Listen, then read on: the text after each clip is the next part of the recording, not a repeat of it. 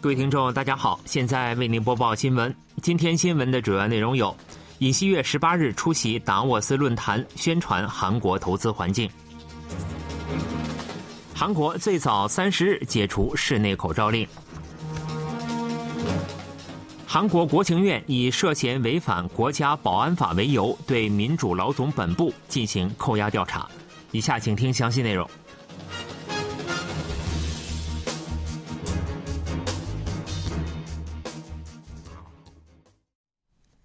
正在海外进行访问的韩国总统尹锡悦抵达瑞士，出席世界经济论坛年会及达沃斯论坛。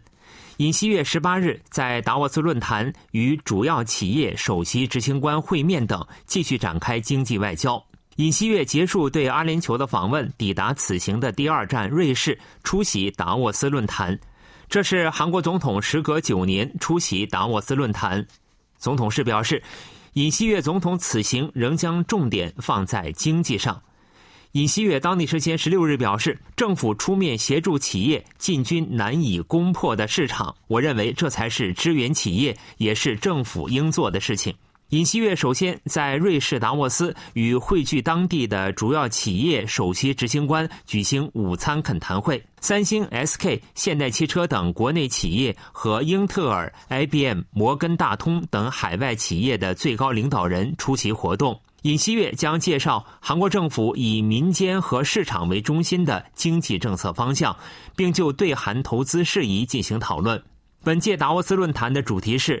在分裂的世界中加强合作。尹锡悦发表特别演讲时，将提议国际社会团结合作，加强供应链，推动能源结构绿色转型。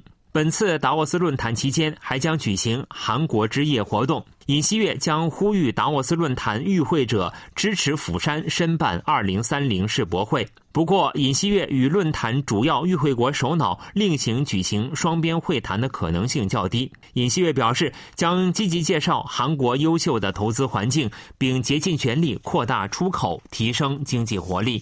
中国等国家也将在达沃斯论坛期间积极招商引资。各国为寻求经济突破口，已展开竞争。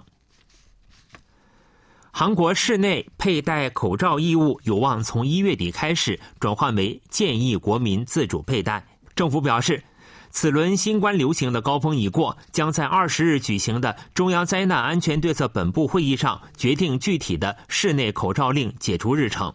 政府将于二十日敲定室内口罩令调整方案。政府判断。此轮冬季新冠流行已过高峰，行政安全部长官李祥敏表示，此轮新冠流行已过高峰，防疫情况整体上趋于稳定。与会人士在十七日召开的传染病咨询委员会会议中表示。四项解除室内口罩令的评价指标中，三项已达标，且新增确诊病例数持续减少，危重患者和死亡者数较前一周减少，病床启用率也保持稳定。除高龄者新冠疫苗冬季补充接种率仅有百分之三十水平外，其余所有指标均已达标。分析认为，解除室内口罩令的时间或在春节连休结束后的一月三十日。国家传染病危机应对咨询委员会委员长郑其硕表示：“我认为两周后的一月下旬，如果届时外部流行趋势没有大的变化，我国将充分具备解除室内口罩令的条件。”不过，中国境内新冠流行的影响、新冠变异毒株出现的可能性，以及春节期间人口流动量增加等，将是变数。政府表示，春节连休期间将在高速公路服务区内追加部署两千余名防疫工作人员，并提前公布服务区内车流量和人流量等信息。另外，政府建议尚未进行新冠疫苗冬季补充接种的六十岁及以上高龄者，尽可能在春节连休以前接种疫苗。据介绍，若解除室内口罩令，政府也将建议民众一段时间内在室内继续佩戴口罩，且大众交通工具、医疗机构和感染高风险设施内仍需佩戴口罩。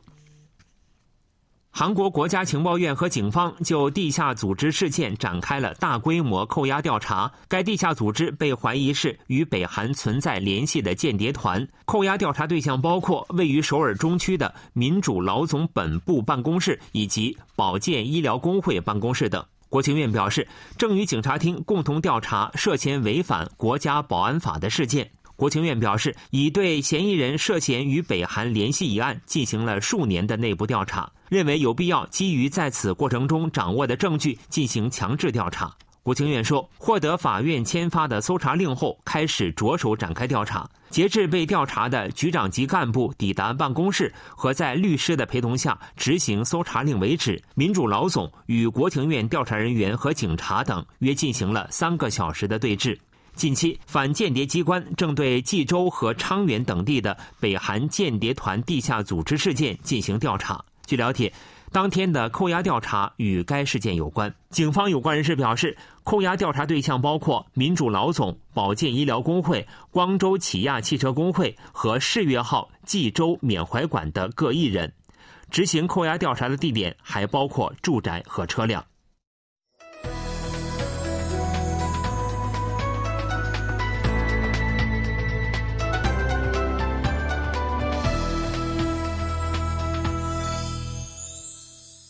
KBS World Radio，这里是韩国国际广播电台新闻节目，欢迎继续收听。韩国检方对双菱集团前任会长金圣泰连续两天进行高强度调查，检方十八日上午十时许传唤金圣泰进行了第二天的调查。检方十七日押解金圣泰，并对其进行了十三个小时的调查。十八日以拘捕令明示的嫌疑为主，再次进行调查。检方怀疑金圣泰在买卖数百亿韩元规模的双菱集团可转换公司债券的过程中贪污巨款，并玩忽职守。检方将集中调查可转换公司债券的发行过程和通过该过程筹集的资金的用途。另外，还将调查非法向北韩汇款以及向前京畿道副知事李华勇行贿等嫌疑。金圣泰还涉嫌在共同民主党代表李在明任职京畿道知事期间代其缴纳律师费。在海外潜逃八个月的金圣泰近日在泰国被捕。金圣泰十七日入境韩国时对记者说，将诚实接受检方的调查，同时否认筹集秘密资金嫌疑。针对替李在明代缴律师费嫌疑，金生泰表示，从未与李在明代表通过电话，也不知道其联络方式。美国国防部发言人帕特莱德在例行新闻发布会上表示，美国国防部长奥斯汀将在数周内访问韩国和菲律宾。奥斯汀将与两国政府和军方高层人士就安全问题进行讨论，并重申美国与两国开展合作的决心。此前，韩国国防部也表示，韩美正在讨论美国国防部长奥斯汀一月底访韩事宜。奥斯汀访韩期间将与韩国国防部长官李钟燮会晤，并拜访尹锡悦总统。奥斯汀还将检查预定于二月举行的韩美延伸威慑力运用演习筹备工作。分析认为，考虑到近期美日举行首脑会谈，就加强韩美日安全合作的方案进行讨论。韩美双方还将就此问题进行进一步协商。还有预测认为，双方或将讨论韩美日共享北韩导弹情报的方案。奥斯汀访韩被视为美方向北韩发出的警告信息。疑似在尼泊尔客机坠毁事故中遇难的两名韩国乘客的遗体已移送至加德满都。尼泊尔雪人航空客机坠毁事故遇难者的遗体和遗物，当地时间十七日被移送至加德满都医院。尼泊尔当局表示，十七日出动军用直升机移送了四十九具遗体，其中包括两具疑似韩国乘客的遗体。